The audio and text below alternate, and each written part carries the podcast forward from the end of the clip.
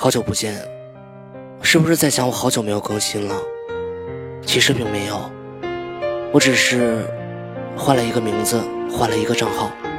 现在我叫江欢宇然后大家可以在这个平台上搜索江欢宇然后点击关注。嗯我以后的作品会在那个号上更新。谢谢你们的陪伴。久等了。Thank you